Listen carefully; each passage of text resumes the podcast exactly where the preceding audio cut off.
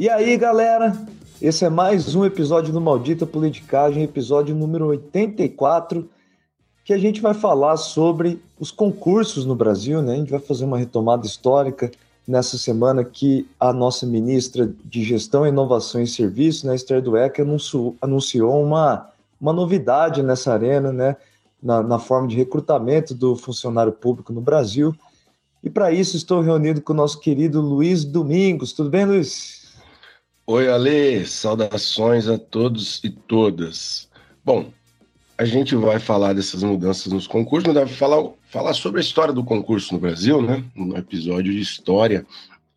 E começar pensando assim, na imagem da pessoa que, que decide fazer um concurso, às vezes um concurso bem disputado, e tem que mudar, inclusive, o estilo de vida, né? Tem que se dedicar ao estudo nas horas vagas quem trabalha, mas tem aqueles que até deixam de trabalhar ou antes de começar a trabalhar ficam se dedicando exclusivamente ao concurso, acorda cedo, come granola, toma café da manhã. Gostou da granola? Né? Gostei da granola. E aí começa aquela rotina de post-it, anota coisa na cabeceira da cama, no espelho do banheiro, e começa né, a ficar biruta, né, maluco de tanto estudo para conseguir morder uma vaga desses concursos concorridos que tem aí para Ministério Público, carreira da magistratura, ou concursos de né, Ministério X, Câmara dos Deputados, enfim, são muitos.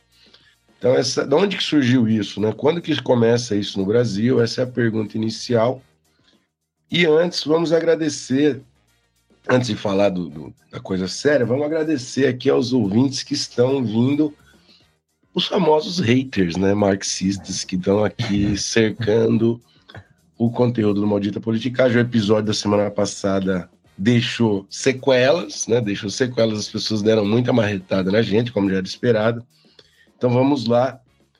Uh, Marlon Felipe, Letícia Valger, Fábio Rodrigues, Bebeto, esse Bebeto não é o Bebeto lá da, da Copa de 94, não, né? Deve ser outro Bebeto. A, a Cesonta. A Cesonta é a Ana Zonta, minha colega, cara. Ah, sim, beleza. que eu vi aqui na caixa do Spotify. O... Um abraço para Ana Zonta aí. O Vinícius Prado, empedernido, né? E o Geraldo Staub, ele deixou um, um, um relato digno de uma etnografia de quem trabalhou bastante com grande público na rua, é, vendendo cigarro, chocolate, essas coisas em banca de revista. Ele falou o seguinte: que a, a teoria das classes no Brasil pode ser simplificada ao tampico, aquele suco tampico. Mais ou menos o seguinte: a teoria. A, a, diz ele que é um artigo que está submetido a uma grande revista internacional de sociologia, que é essa, essa teoria das classes no Brasil, que é a seguinte: a classe trabalhadora toma, consome o tampico, aquele suco, e gosta. A classe média conhece o tampico, já experimentou, mas não gosta. E a classe alta, os ricos, nem conhece o tampico. Essa é uma teoria interessante, né? Esses tempos eu fui no, no posto ali de gasolina e tinha um cara, o, o frentista estava comendo um lanche e tomando um tampico. Então, ali, por aquela cena, a teoria do Tampico das classes sociais está confirmada, né? o trabalhador gosta do Tampico, a classe Nossa, mas é, não gosta. Mas é doído mesmo, né? O Tampico é uma coisa, olha. ele, tem, ele tem um gosto forte de açúcar, né? E, mas na hora de desespero a pessoa toma, não tem problema também não. Na hora que precisar, na hora que não tem outro, toma feliz, né? É, Seria isso. Então é isso. A gente gostaria de agradecer muito aos ouvintes que chegaram, né? A gente teve aí dois dos últimos três, quatro episódios, dois, três, quatro, com claramente ouvintes novos, dá para perceber pela audiência. Então agradecer vocês. Fiquem conosco, sigam a gente nas redes sociais. Quem está gostando, faz favor, vai lá e sapeca umas cinco estrelinhas no seu tocador de podcast e comenta na caixa do Spotify, como você chegou até a gente, se você gostou, e aqueles que puderem, recomendem aos conhecidos para que o nosso conteúdo ganhe novos públicos. Além do mais, lembrar que nós temos uma campanha de financiamento coletivo. lá pelo apoia.se barra maldita politicagem, vocês podem deixar uma presa lá em, em forma de grana para que o projeto possa continuar. Você pode doar 5, 10 reais, eventualmente custa mais barato que um tampico, certo? Certo, Luiz. Sabe que a nossa enquete perguntando se vocês, ouvintes, é, planejam prestar algum concurso público em 2024, sabe qual foi a resposta, Luiz? Hum. 78% das respostas afirmaram que vão sim prestar concurso público em 2024. Então, continue aqui com a gente. No primeiro bloco, a gente vai falar sobre o histórico dos concursos no Brasil, como foi institucionalizado esse meio de recrutamento e contra quais tipos de, de males da sociedade, da política brasileira, foi pensado a estrutura dos concursos públicos no Brasil. Depois, no segundo bloco, a gente vai falar um pouco desse, dessa proposta atual, né, do Enem dos concursos, como foi batizada essa, essa prova unificada, né, esse exame unificado que nós vamos ter para admissão dos novos funcionários públicos a partir de 2024. E no terceiro bloco, como de sempre, aqueles nossos quadros já tradicionais.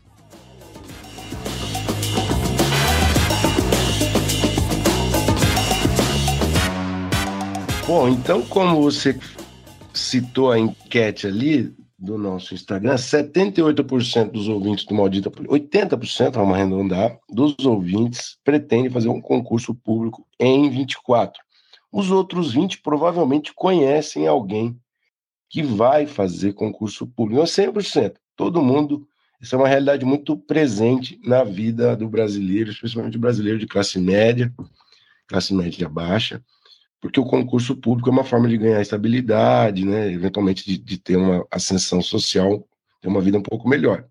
Então, para todo mundo é importante essa notícia de saída. Dia 29 de setembro, agora, semana passada, a ministra da Gestão, Inovação e Serviços Públicos, famoso MGI, a Esther Dueck, anunciou que 20 órgãos vão participar da prova unificada do governo federal para a seleção de novos servidores, aquilo que já tem o apelido de o Enem dos concursos públicos, que tem edital previsto aí para dezembro, no máximo janeiro, então fiquem de olho.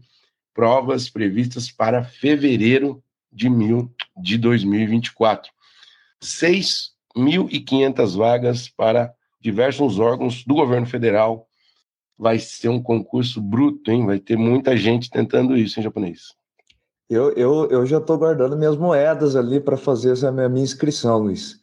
É, mexeu doce. Pois é, então essa é uma novidade importante nessa história, mas a gente precisa conhecer um pouco dela.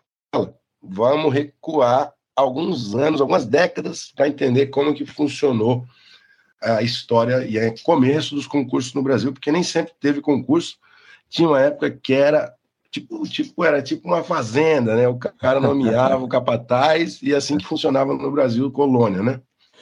Pois é, Luiz. Então vamos lá, vamos tentar resgatar um processo de institucionalização dos concursos, né?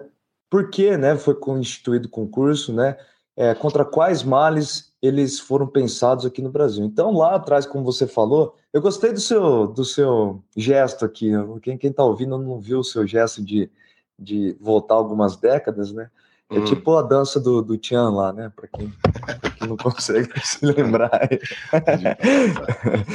Mas lá no Brasil colônia, Brasil império, né? Até a Primeira República nós tínhamos no Estado, né? O recrutamento dos agentes do Estado, é, princípios patrimonialistas, ou seja, né? em outras palavras, os caras nomeavam quem eles queriam, né? Critérios de critérios pessoais de lealdade e confiança, então eram levados em consideração e é, aqueles, as autoridades públicas brasileiras, né, governadores, né, os, o, o próprio imperador brasileiro, né, nomeava as pessoas e eram duas modalidades de nomeação as existentes. Uma nomeação chamada de precária, para aqueles cargos que seriam temporários, e uma nomeação chamada perpétua, para aqueles cargos que eram permanentes. O Raimundo Faoro, aquele famoso é, analista da história brasileira, né, da política brasileira, ele, ele afirmava que lá no século XVIII, por exemplo, é, era muito comum a prática de venda de posições públicas. Né? o cara tinha lá, não sabia, né? Já, já tinha empregado todos os sobrinhos, todos os filhos, o filho de amigo, etc. aí tinha um carguinho lá na escola e ele vendia aquela posição pública, né? Isso não era oficial, obviamente, era contra a lei da época, mas era uma prática muito comum. Critério de hereditariedade era muito comum também, né, especialmente no mundo jurídico, ali no século XVIII, século XIX. Ou seja, né, o Brasil era uma grande bagunça nesse quesito, né? Existia uma liberdade por parte das elites nomear do jeito que eles queriam, né? Deixa, deixa eu pegar um, fazer um parênteses aqui. Especialmente para essa elite que construiu o Estado Nacional no século XIX, né, quando o Brasil já, já era independente, tudo, era uma elite jurídica. A primeira geração se formou lá em Coimbra, em Direito, e veio aqui. Eram brasileiros que iam estudar lá, da elite, filhos de fazendeiros, e eles eram nomeados pelo imperador ou por algum ministro. Tinha que ter formação em direito, mas não tinha concurso, eles eram nomeados, simplesmente assim. E vale dizer o seguinte: esse universo era, segundo José Murilo de Carvalho, era 1% da população brasileira que tinha ensino superior no século XIX. Depois eles começaram a fazer faculdade de direito em São Paulo e na faculdade de direito de Olinda, e aí, então, o único critério é tinha que ter formação em, em direito. E aí eles nomeavam. Então, era uma é. coisa entre amigos, entre famílias conhecidas, né? E com grande, vamos dizer assim, socialização no, nesse mundo jurídico, das leis, assim por diante. Pois é, é preciso lembrar das teses do coronelismo, né, é, do clientelismo, né, essa, essa estrutura, na verdade, de nomeação, ela seguia uma lógica de tentativa de angariar força política, né, angariar apoio local, às vezes, enfim é, é um jogo, era um jogo complexo que tinha nas nomeações, ali na possibilidade de nomeação, é, uma boa forma de conseguir apoio. Né? Lá no século XIX, nós, nós tivemos alguns é, concursos instituídos, por exemplo, o Tesouro Público Nacional, né, lá em 1831, é, para algumas posições do magistério, é, mas é, esses, essas eram algumas exceções apenas, né, concursos então que visavam é, recrutar o melhor técnico possível para uma determinada posição, né? Lá no século XIX, alguns historiadores vão ressaltar que existiam concursos, né, para várias posições no final do século XIX, né? Mas esses concursos não tinham, não, não, não, acarretavam na obrigação da nomeação do cara. Então, vai lá, o Luiz Domingos ficou estudando durante dois anos, né, preparando, comprou um terno bonito, chegou lá, passou, foi aprovado, mas ele, o, os órgãos não tinham a obrigação de nomear você, né? Eles podiam nomear outra pessoa no seu lugar. Então, mais ou menos esse o, o é, esse era o cenário do Brasil do século XIX até como na República Velha, né?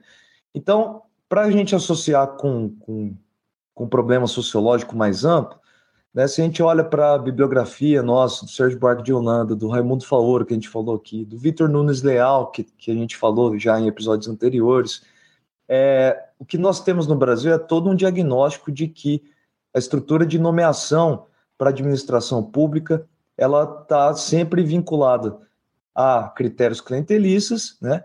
E a uma espécie de disfuncionalidade de, do serviço público, né?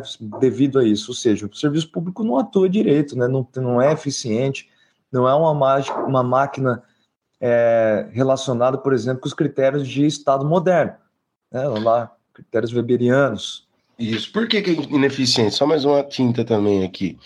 Porque o funcionário nomeado desse jeito, ele não vai usar as práticas típicas do Estado, que é universalismo de procedimentos, né? Você trata todo mundo igual, usa critérios abstratos né, e, e, e objetivos.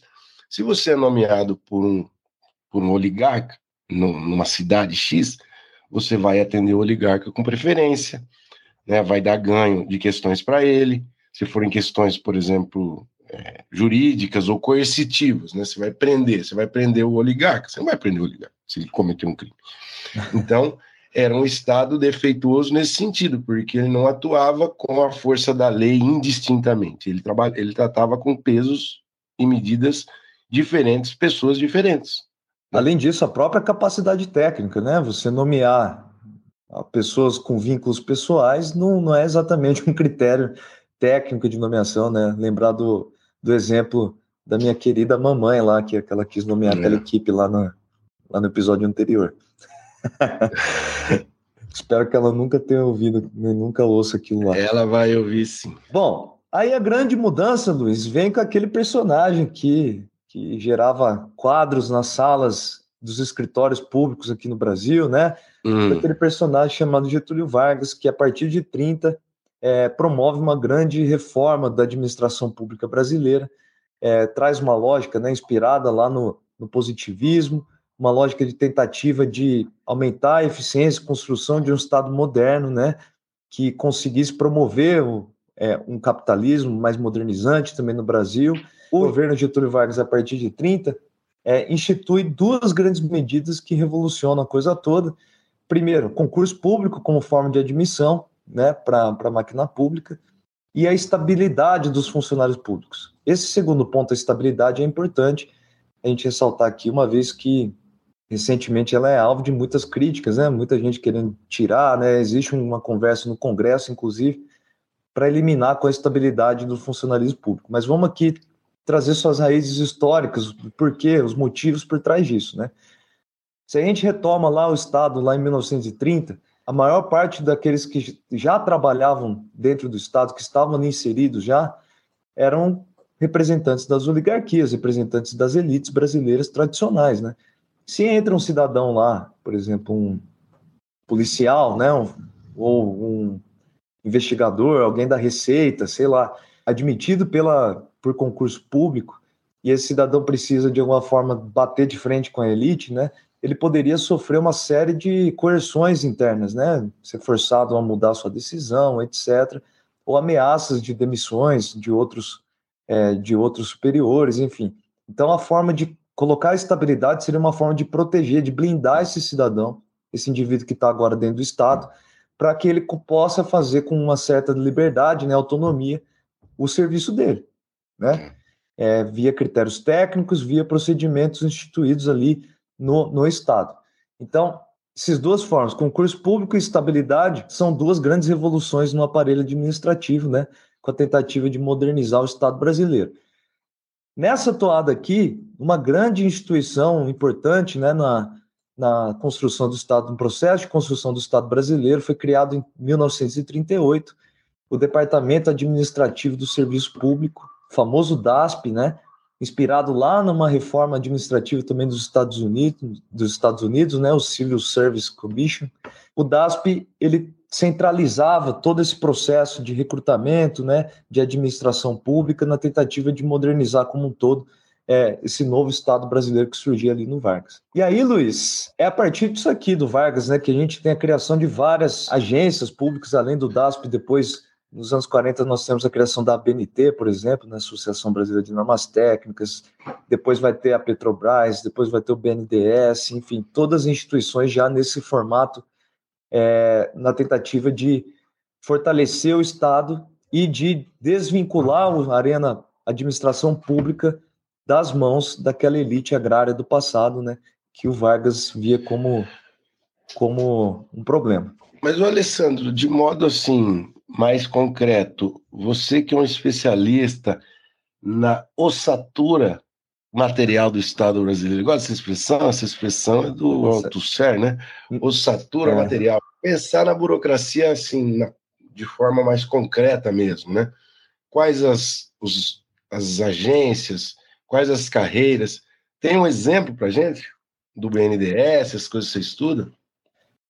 Bom, vamos fazer uma comparação, né? Se o BNDES tivesse sido montado e tivessem colocado um monte de gente da elite, como foi o caso na Argentina, por exemplo. O BNDES, só para explicar, o Banco Nacional de Desenvolvimento Econômico e Social. É um banco para financiar o desenvolvimento do país, né? Isso. Se ele tivesse na mão dos da elite, provavelmente ele ia financiar crédito rural, né? Uhum. Ele não, ia, não estaria preocupado, de fato, na aplicação de um projeto, né, a longo prazo para o país, etc.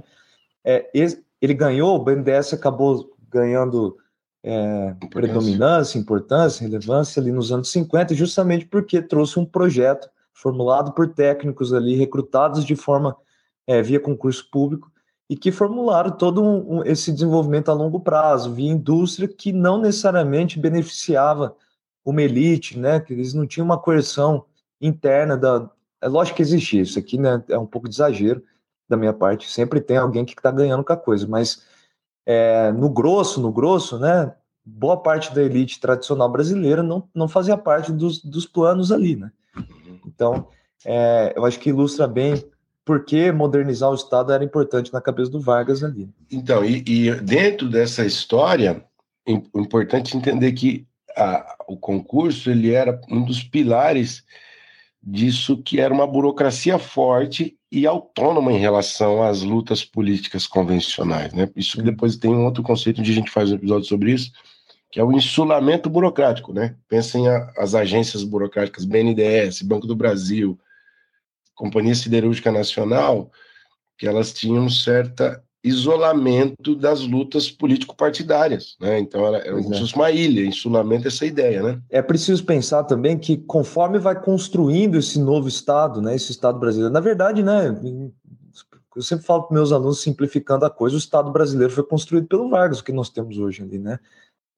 Esse ah. Estado com a cara que nós temos hoje, muito disso, os pilares disso foi construído ali nos anos do Vargas é preciso pensar que sempre quando há essa, a gente pensa nessa construção do Estado, nós também estamos pensando junto todo o desmantelamento, a desarticulação do, do, do sistema antigo, né, da política uhum. antiga, baseado naquele clientelismo, etc., né, coisa que a gente chegou a falar nos episódios anteriores. E aí, Luiz, nós temos, a partir de 88, né, da Constituição de 88, é, o concurso público obrigatório para todos os cargos. Por que, que, eu estou falando de novo isso? Né? Porque ao longo do, do regime militar e ao longo do, dos anos do JK, esses concursos públicos foram variando, né? Foram, enfim, tiveram períodos ali que nós tivemos é, de novo retorno de nomeações, etc. A partir de 88, de novo, concurso público se tornou a forma majoritária e obrigatória de recrutamento da administração pública. E esse é um, mas tem um modelo, né, que foi sendo consolidado e consagrado em 88, né, que é, aliás, a Constituição de 88 nessa semana completou 35 anos. Né, a gente não tem episódio sobre a Constituição, mas um dia a gente faz. Mas esse modelo, que já tem 35 anos, ele é um modelo descentralizado, significa que cada órgão de cada estado ou do governo federal faz o seu próprio concurso quando precisa contratar os servidores. Então, a Secretaria de Educação abre um edital, contrata professor de todas as áreas. O Ministério das Minas e Energia abre concurso e contrata seus servidores. Então, é isso, a ideia de descentralização de que os concursos são feitos por órgãos, por estados ou no nível federal e por município, né? A gente também tem concurso no nível municipal, enfim. E os cargos superiores normalmente são de nomeação do governo. Então, por exemplo, o cargo de ministro do Supremo Tribunal Federal, que é da carreira do judiciário. Aí ele é escolhido pelo presidente.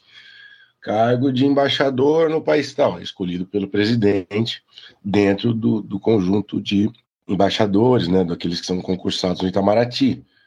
E secretário de Estado, é, nem sempre os indivíduos precisam estar vinculados àquela carreira para serem nomeados. Algumas sim, como no caso da, da carreira de diplomata, ou em alguns não, como é o caso, do, o caso do Supremo Tribunal Federal. Não precisa ser juiz, né? Basta ter notório saber jurídico, como é o que diz a lei. É, normalmente diretor e presidente das autarquias, né, das, das agências públicas, eles são de nomeação, né, do presidente da República. E aí, Luiz, seguindo é, para a gente fechar esse, esses argumentos aqui do primeiro bloco, né, esse processo histórico aqui, o Fernando Fontainha, professor da UERJ, né, de Ciência Política, que estuda é especialista na administração pública brasileira, ele fala que vigora no Brasil uma espécie de ideologia concurseira, né, nessa né, crença de que o, os concursos públicos recrutam as pessoas mais habilidosas, competentes, através desse processo que todo brasileiro já conhece, né, de aplicação de provas objetivas, né, de múltipla escolha, aquela redaçãozinha e depois é, a prova de títulos, né, que é a coisa mais clássica, a estrutura mais clássica do concurso no Brasil. Ele vai dizer ele que no Brasil nós temos uma crença de que esse é um método eficiente de recrutamento do serviço público, né? Tem uma tabelinha para gente ou não? Tem algumas aqui, Alessandro. Existe aquela afirmação bem arraigada, antiga, de que o Brasil tem muito funcionário público, que é um cabidal, cabideiro, cabide de emprego para gente que fica encostada, uma Não, e, aqui, e aqui é uma coisa que é interessante, né, Luiz? Isso tem tudo a ver com a tradição nossa, né? O diagnóstico histórico nosso, né? Assim, a bibliografia, a população brasileira tem essa visão de que funcionalismo público no Brasil é historicamente e continua sendo uma porcaria, né? Essa coisa disfuncional, é, de interesses privados prevalecendo sobre o público, etc. Né? Você está dizendo que a opinião média, a opinião do senso comum é uma espécie de Raimundo Faoro. É isso. É, né? o, o é como se o nosso. O, o, que, o que me irrita um pouco nessa discussão é como se o mundo privado nosso fosse cheio de, de glamour, cheio de. de né? Cheio de. O reino da virtude. virtude. É, o reino da virtude, exatamente. Pois bem, o Brasil, vamos fazer essa pergunta para os dados nos ajudarem. Né? O Brasil é um cabideiro de gente trabalhando, encostada, né, que vai embora cedo, antes do horário, não atende o público corretamente, você vai, bate na campainha, está fechado. Será que é verdade? Nos números, não. Obviamente, não é verdade. O Brasil tem cerca de 11 milhões de funcionários públicos em todos os níveis do governo. E, na comparação internacional, o Brasil não é o país, nem de perto, nem de longe, melhor dizendo, o está na, na lista dos países com proporção dentro da população do país, que é a maior proporção grande de pessoas que trabalham como funcionários públicos. O Brasil tem 12% dos seus trabalhadores ocupados como funcionários públicos. Está no, no, final da lista ali, por exemplo. O país que tem menos é a Colômbia, com 4% dos trabalhadores mas, para pegar casos famosos aqui, por exemplo, a França, 20% dos trabalhadores franceses estão no funcionalismo público. Mas, por exemplo, a Dinamarca, 35%, Noruega também. Então, aqueles países que são famosos por terem serviços públicos muito fortes, normalmente têm essa maior presença de funcionários públicos. 12% dos trabalhadores brasileiros são funcionários públicos na, na, na lista aqui da OCDE, o Brasil está no pelotão do fim, que é o, dentre os países com menos percentual de funcionários públicos no corpo de trabalhadores do país. Ah, tem um que é bom aqui, Luiz. Todo mundo gosta de falar da Suíça, que a Suíça é ultraliberal, não sei o quê, né? Mas a Suíça tem 18%. É Aí, mais que o Brasil, né? Boa. Então, o, o, Brasil, mesmo na América do Sul, o Brasil não desponta. A Argentina tem mais, né? A Argentina tem 17% dos trabalhadores. Enfim, o Brasil fica na frente da Colômbia. A Colômbia, eu não sei como é que funciona esse país. 4% dos trabalhadores são funcionários públicos, é muito pouco, né? É. Existem outras questões que, assim, por esse número, não dá para dizer que o Brasil é o reino do, da ineficiência ainda. A gente precisava olhar outros dados também, que são importantes, como o custo de cada carreira. A gente sabe que as carreiras militares e jurídicas oferecem muitos privilégios, então tem toda uma discussão complementar que não cabe aqui por enquanto. E aí nós podemos fazer uma comparação entre o número de vagas criadas para o Serviço Público Federal por ano, né? Nós temos aqui o levantamento feito pelo G1. Em 2013, é, o governo ainda Dilma Rousseff criou 7.746 vagas. É, desde então, esse ano de 2023 é o ano que mais produziu é, número de vagas, com 5.880. Né, só para vocês terem uma ideia comparativa, né, o governo de Jair Bolsonaro chegou a criar 1.700 em 2022, 21.188, 2023, 2019, 309 vagas, né, contexto de pandemia. É, mas nunca bateu o patamar de dois, de nunca passou o patamar de 3 mil vagas, né? Esse ano nós já voltamos, então, com a criação quase o dobro do melhor ano do Jair Bolsonaro nesse quesito aqui.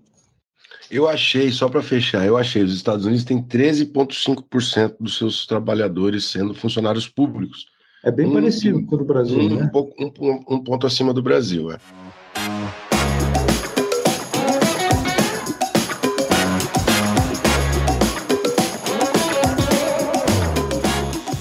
Alessandro, nós temos então uma novidade importante nessa história de mais de um século dos concursos no Brasil. A gente tem um marco em 1930 com vagas, depois um marco em 1988. Talvez nós estejamos diante de um novo marco dos concursos. E por que esse nome, o Enem dos concursos? Fala para pra gente. Fala que eu te escuto. Fala que eu te escuto, meu querido.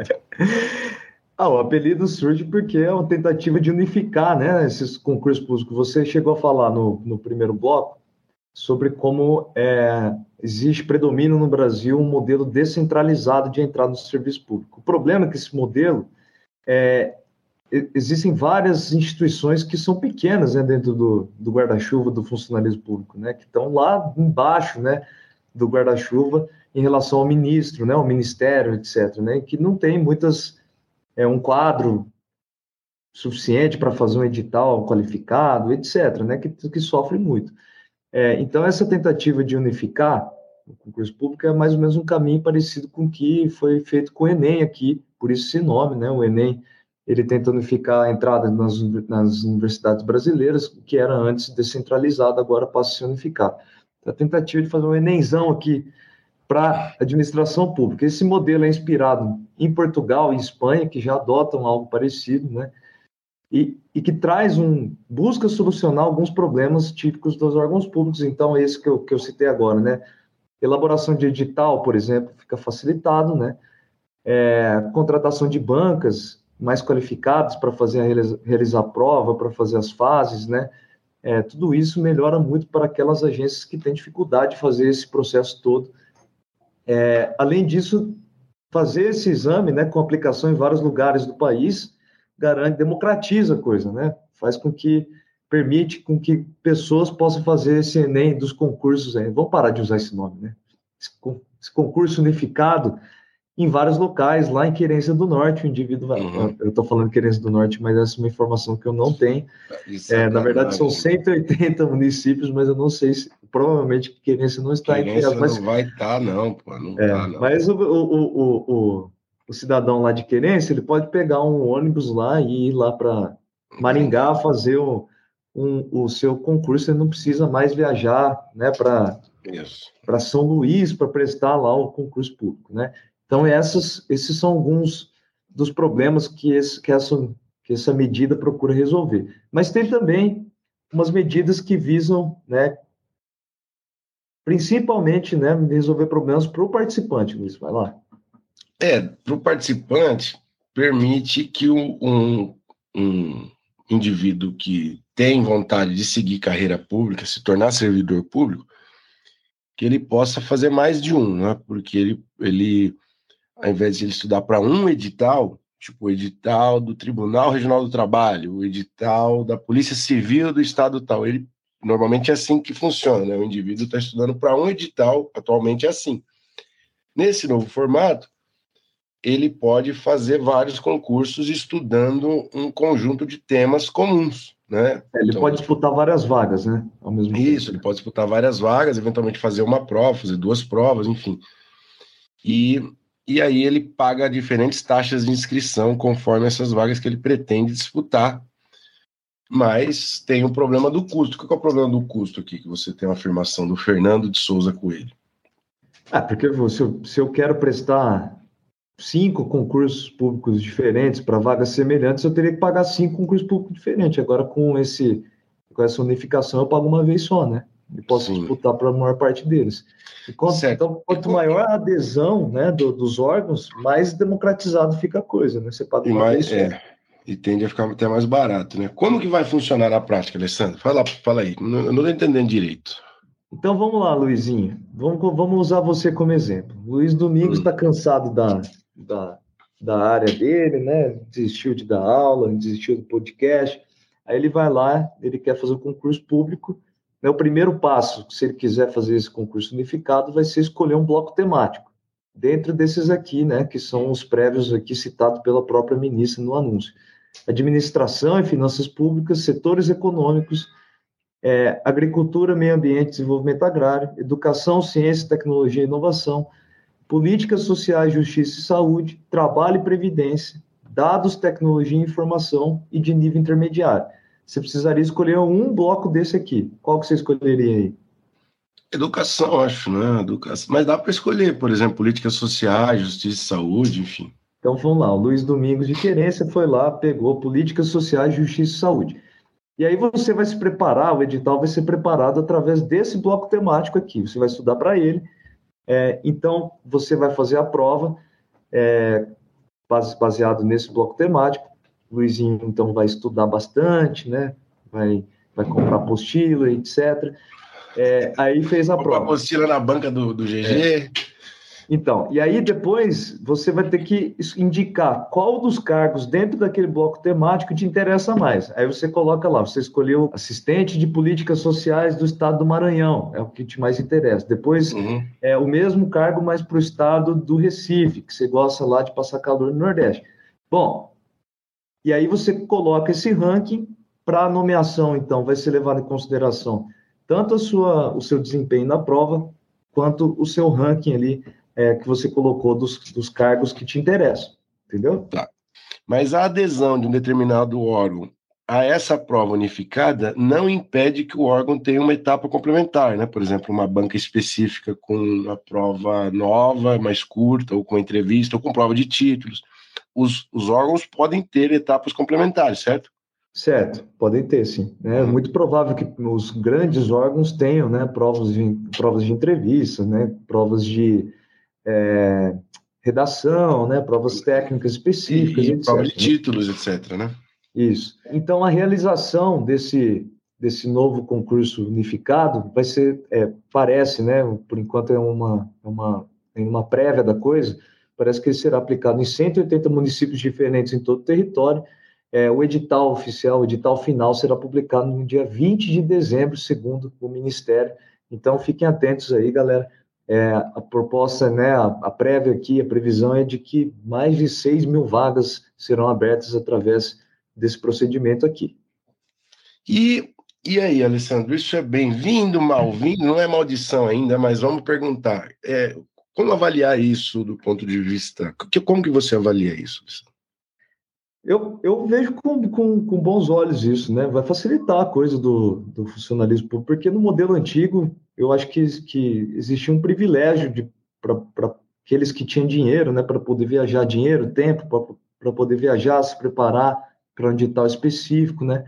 É, agora, nesse formato novo aqui, eu acho que democratiza realmente o objetivo né, do governo, que é exatamente fazer, simplificar e democratizar a coisa, eu acho que é bem-vindo. Só que, né, eu acho que tem problemas que são maiores nesse, nesse processo todo que não são atacados nessa reforma aqui.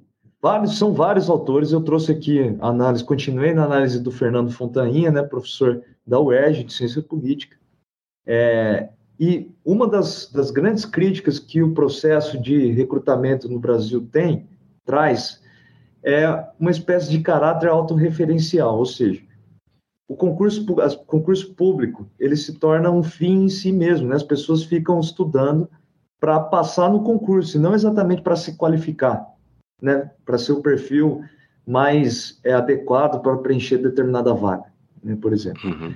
Então, os concursos ganham uma lógica, um fim em si mesmo, né?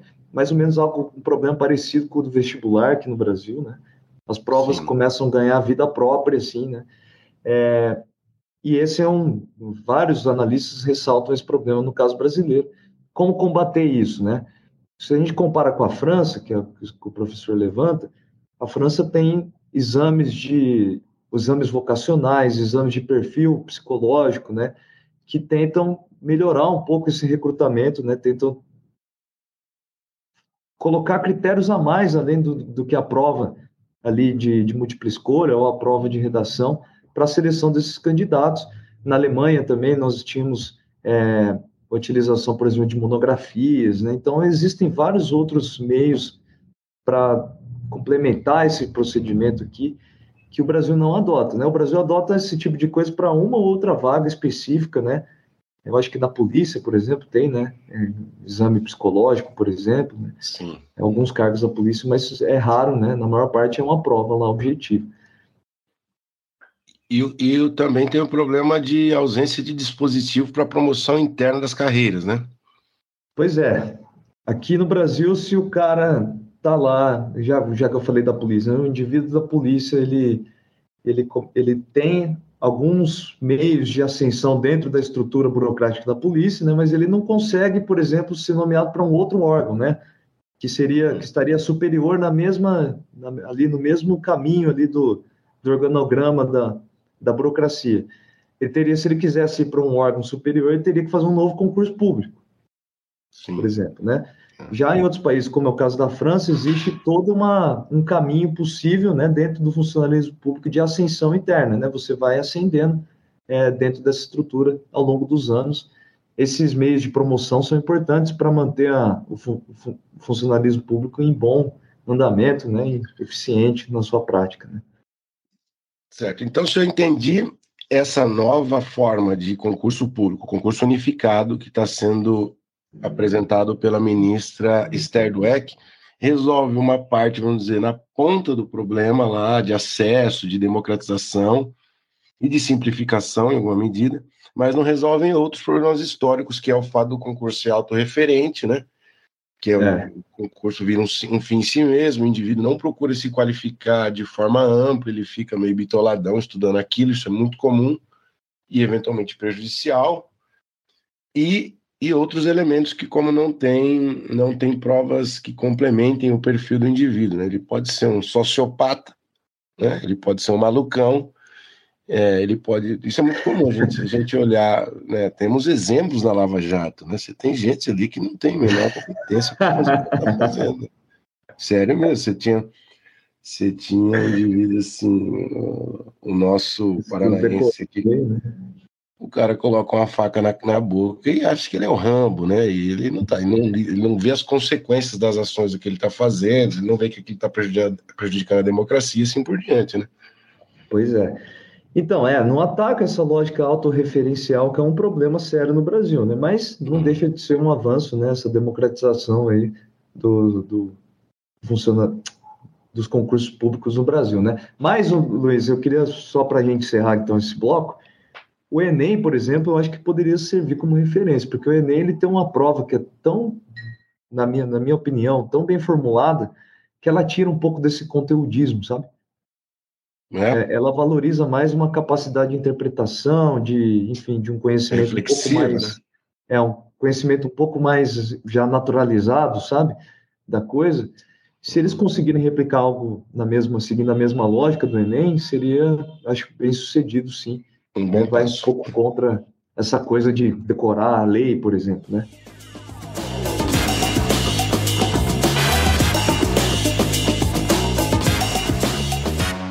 Ale, o quadro final que conta um caos para tentar mastigar e ilustrar um pouco o conteúdo do episódio, aconteceu em querência, ele está quase caindo do, do, do, nosso roteiro, porque não tem mais nenhuma história de querência, né? Você precisa, você eu... precisa pagar, eu já falei, né? A gente precisaria pagar uma férias para você ficar um tempo em querência.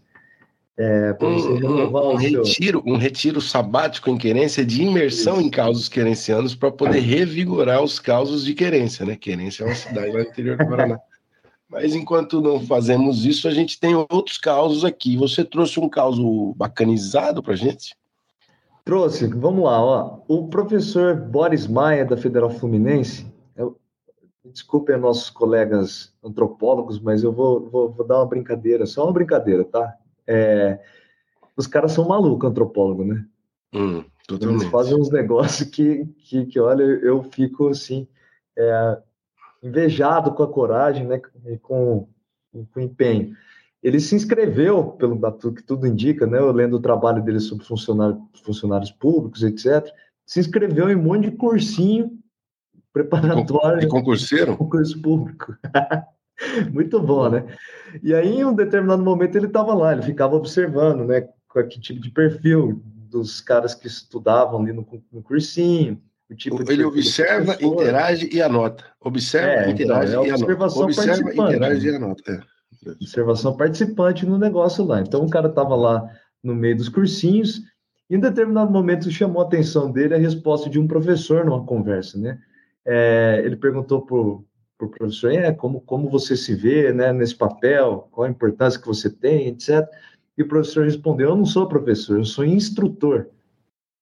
Eu dei aula de, de ó, abre aspas, dei aula em vestibular, instrutor é tiro curto, tiro curto. Se me perguntar a história da matemática, Isso para mim é cultura inútil. Eu preciso me concentrar no contexto do meu dia a dia, né? Preparar os alunos para chegar lá e gabaritar uma prova de matemática.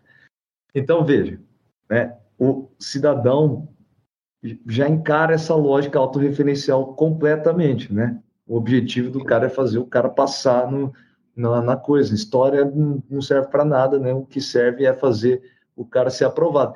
E essa lógica fica forte entre nós, professores do ensino médio também, né? Tem horas que a gente esquece que, no final das contas, o que a gente está fazendo é educar o cidadão, né? O objetivo, eu acho, maior tem que ser esse, mas às vezes a gente quer fazer com que ele seja aprovado no vestibular, né? A, a, a crueza do, do raciocínio do, do professor ali é, é, demais, né? É um professor antiprofessor, ele próprio fala que ele é, é. instrutor, é. né?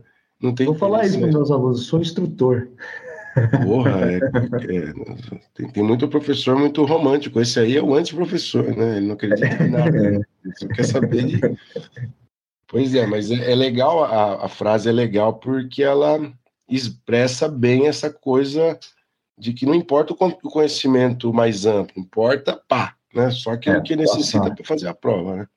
Pô, então se a gente pensa, né, qual vai ser o, o nível, né, do, do, cidadão que vai ser aprovado, né, no concurso? A, a, preocupação não é a qualificação, né? A lógica lá do Vargas antiga de ter técnicos bem qualificados, de que, que consigam colocar em prática um bom projeto para o Estado, etc. Né? Tudo aquilo fica no segundo plano, na verdade, né? A gente acaba uhum. contratando concurseiro aí no, no sentido de daquele que se dedica só a passar mesmo, né? Bom, Luiz.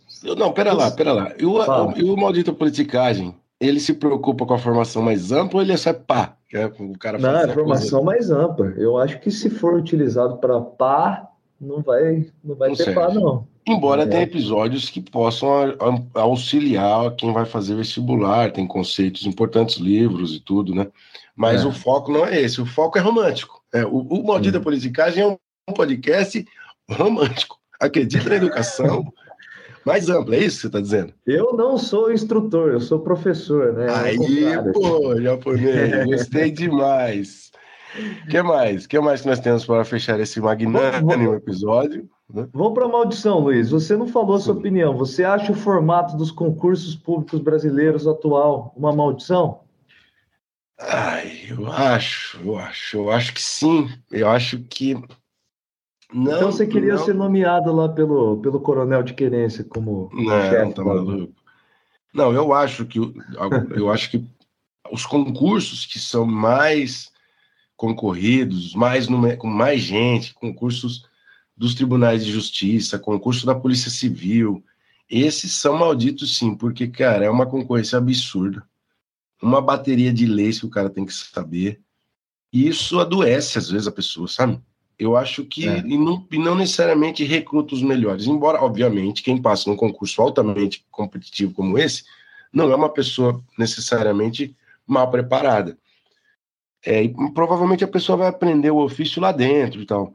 Então, eu acho que é uma certa desconexão entre o concurso e o que o cara precisa mobilizar as ferramentas para ele trabalhar eventualmente. Então, então acho que é maldito sim, sim. Eu também eu concordo com você, mas tem uma tem um risco, né? Eu fico pensando esses exames vocacionais, etc. Eles eles abrem maior margem para o critério subjetivo. subjetivo. da coisa, né? Uhum. Subjetivo, em outras palavras, que pode ser apresentar vínculos, né? Sim. Embora tenha todo, exista todo um cuidado, etc. Então, é, existe sempre esse risco. Vínculo, né? quer dizer que é o cara, que a banca escolheu o cara conhecido, o peixe dele.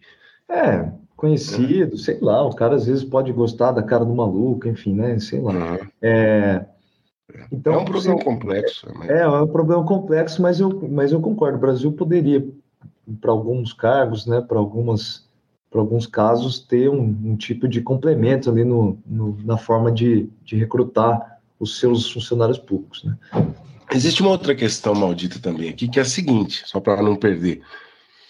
À medida em que a gente excluiu o privilégio de nome, que era o que existia eventualmente num país é, monárquico, como era no Império, a, a, desigualdade social que gera desigualdade educacional, ela continua. O diploma e a especialização escolar, ela acaba sendo um substitutivo para os filtros de exclusão. Então, para é. que o concurso fique cada vez mais universalista, é preciso política de incentivo à formação escolar, de, de permanência dos alunos na, nos bancos escolares, na universidade, etc. E, claro, que isso se dissemine entre os diferentes grupos estruturalmente excluídos do Brasil, como negros, mulheres, indígenas, peri população periférica. Só assim que a gente vai começar a ter um serviço público que represente bem a população brasileira, né? Então é importante dizer isso também. É, por exemplo, nos, especialmente nos altos postos do judiciário, nas carreiras militares, são as carreiras mais bem remuneradas, são instâncias de muita exclusão social, né? Perfeito. É uma, beleza? E qual que nós vamos para pancadaria? Hoje eu, eu, propus um luta de gostos. Hum. Alessandro só traz música e Vamos colocar coisas. Eu gostaria de colocar coisas mais populares, mas vamos colocar filme. O pessoal gosta, né? Teve ah, tá. Você, você, vem com esse papo de colocar coisas mais populares, escolhe dois filmes cult para a galera discutir aqui. Não é cult. Eu acho que o nosso público assistiu esses filmes. Eu queria hum. colocar coisas mais. mais tosqueira, mas vamos, vamos manter o nível aqui. Tá. O diretor mais badalado do Brasil atualmente, o cineasta, é o Kleber Mendonça Filho. Fez um filmaço recente aí, o Retratos Fantasmas, mas para tentar deixar o, o, negócio mais assim participativo, mas aumentar o engajamento, a gente vai pegar dois filmes que já são bem famosos dele, que é o Bacurau de 2019, né? E o Aquários de 2016. A pergunta é: qual é o melhor filme de, entre esses dois, do Kleber Mendonça Filho? Você tem que falar aqui agora, mas o, o, o povo precisa responder. Nós precisamos da voz do povo na nossa caixa de comentário lá no Spotify.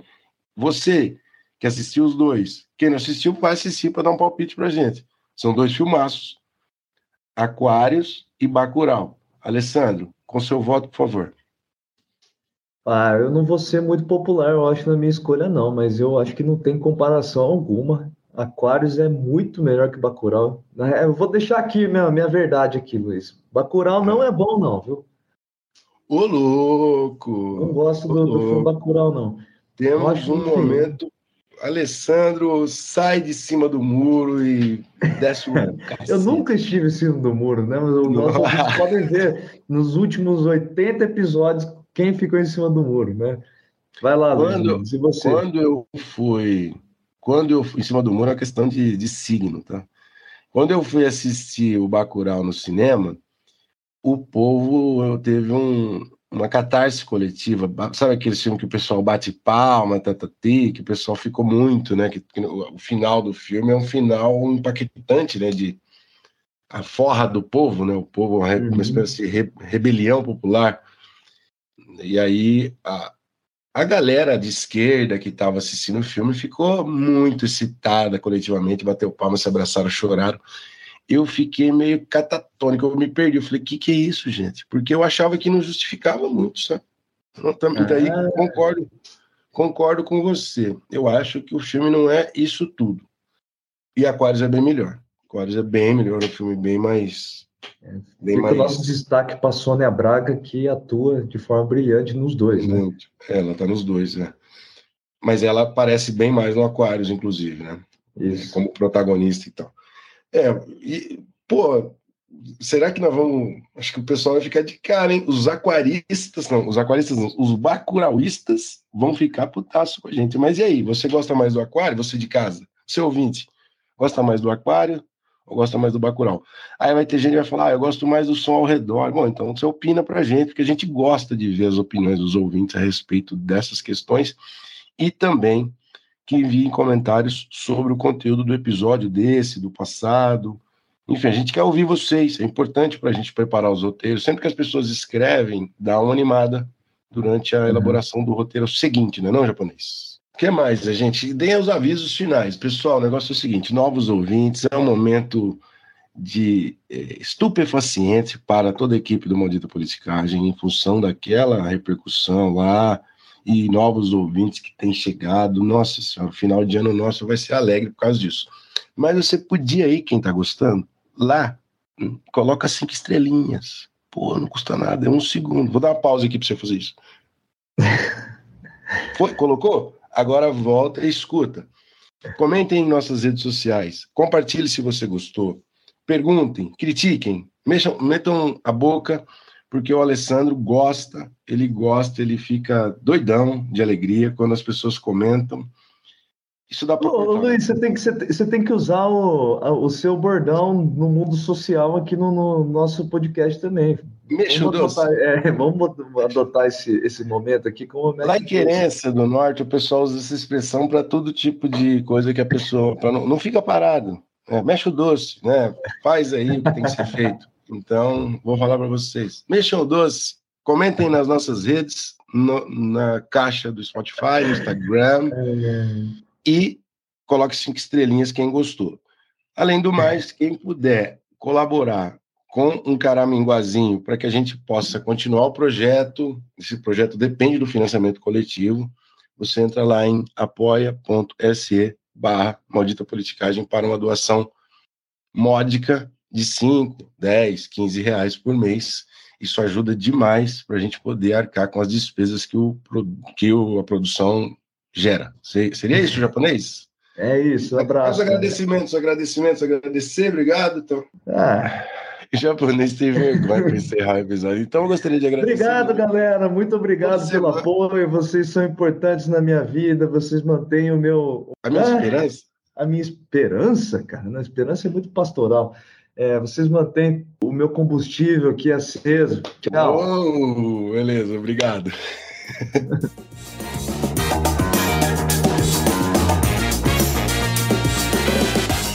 O Maldita Politicagem tem roteiro e produção de Luiz Domingos Costa e Alessandro Tokumoto, edição de áudio de Matheus Bittencourt, finalização de áudio e identidade visual de Fábio Tokumoto.